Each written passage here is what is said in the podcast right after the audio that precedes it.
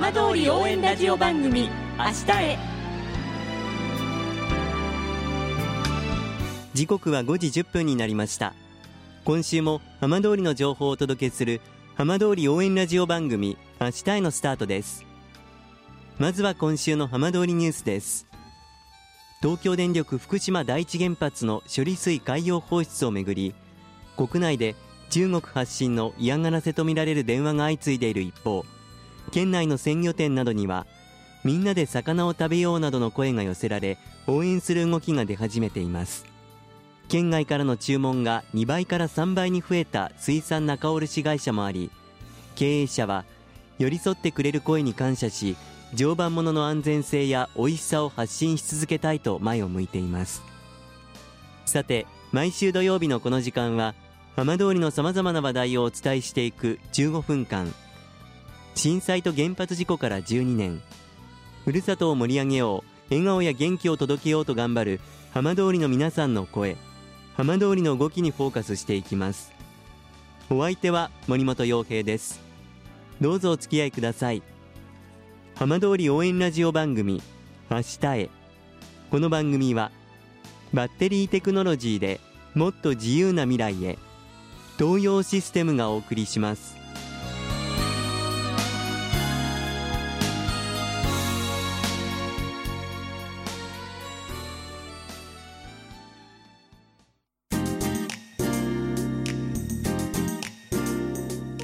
代わっては浜通りの話題やこれから行われるイベントなどを紹介する浜通りピックアップです。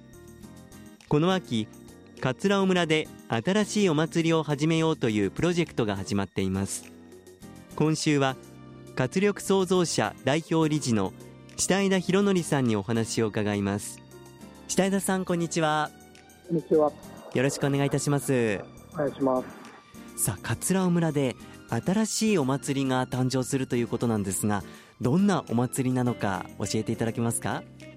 はい、これまで当団体で、えー、米作り体験というのをずっと昨年までやってきておったんですけども、はい。まあ、これを交流会ではなくてお祭りという形にしてですね合わせてこうアートイベントもくっつけて1日だけじゃなくて、はい、2日がかりのイベントにしましょうということで今始まったという感じですね、はい、お祭りの名前はどんな名前なんでしょうか？9月30日、10月1日のものに関しては、仮放祭という名前にはなっているんですが、はい、これからちょっと名前ともとか中身も含めて、アーティストさんたちとも詰めていくので、今はまだ仮ですね。仮の名前が、まあ、仮放祭ということなんですね。はい、あのこれお祭りをしようお祭りにしようというのはきっかけっていうのは改めてどんなことがあったんですか？あ桂村がその人口がすごい減っていて、ええでどんどん、まあ、ある意味人を外から呼び込む必要があるんですけども、はい、その時にこう村の魅力を可視化する必要があったと、ええ、でさらにそれにこう関わるものがないかなっていうふうに考えた時に、はい、あと村の魅力なんですかっていうのを村の人とかあと村に来た人に聞くと人とか山の景色とかいうのが多かったんですけども、はい、なかなかそれって、あのー、どこにでもあるような景色なので、えまあ、どうやったらそれをこう魅力として見分け上げるかなって考えたときにお祭り化することを考えました、あのまあ、準備も着々と進んでいるということなんですけれどもこれあの参加されるのは大人だけではなくて学生さんも参加されたりするんでしょうか？そうですね。昨年度から少しずつやり始めていたんですけども、え周辺の高校生に神楽舞の奉納をしてもらうために、ええ。今年の7月からですねその練習が始まってます。こういう若い方が参加されるっていうのはお祭りをつないでいくというところでも心強いんじゃないですか？はいとても頼りになりますね。あの村の皆さんからの反響はいかがでしょうか？そもそもこうお祭りをやるっていう時にあの村の方から今まで地域にやってたお祭りがなくなってしまうのがすごく寂しいんだと。え本当だったら自分の集落の子にやってほしいんだけれどもそういう違う形でいいからつながっていくんだったらぜひやってほしいっていう声はちらほら聞いていて今回に至るって感じですね。ええあのお祭りのスケジュールなんですけれども、まあ、今準備を進めている段階ということなんですがあの改めてこんなお祭りにできたらという部分はいかがでしょうか？そうですね。あのやはりその村の魅力っていうのが、え可視化できる。でそれを楽しんでほしいねっていう話はしていて、はい。えー例えばその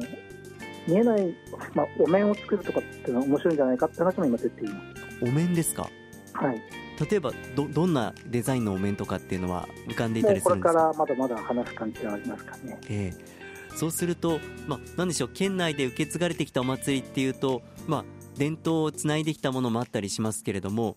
あのそういう面だけではなくて新しいこう感性だったりとかあの今風のものとかっていうのもこう組み合わせていくようなイメージになっていくんですか、そうですね、桂のあのお祭りの歴史を調べても、えずっと変わらない、やってるものもあれば、ええ。自分たちで作ったお祭りもあるので、えはい、この辺こう歴史の流れに従あの習って作っていきたいなというふうには思ってます。そのあたりがまた新しさという部分でこう加わっていくわけなんですね。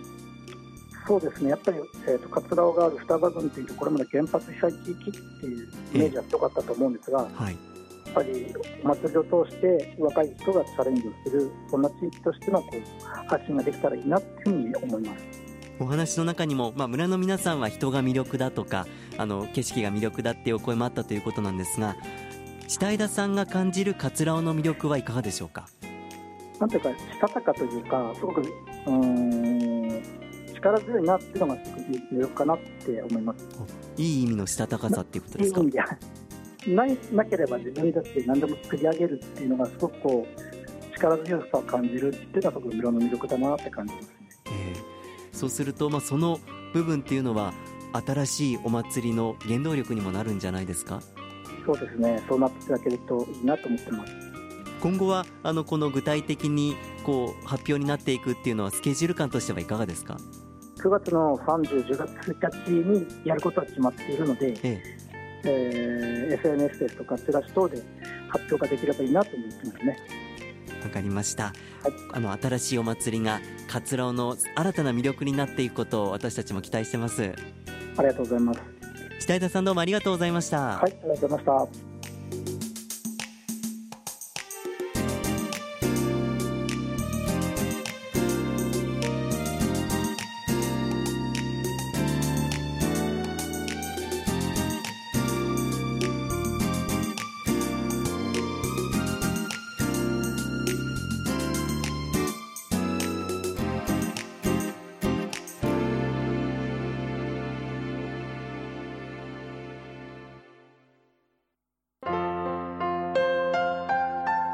浜通り応援ラジオ番組「明日へ」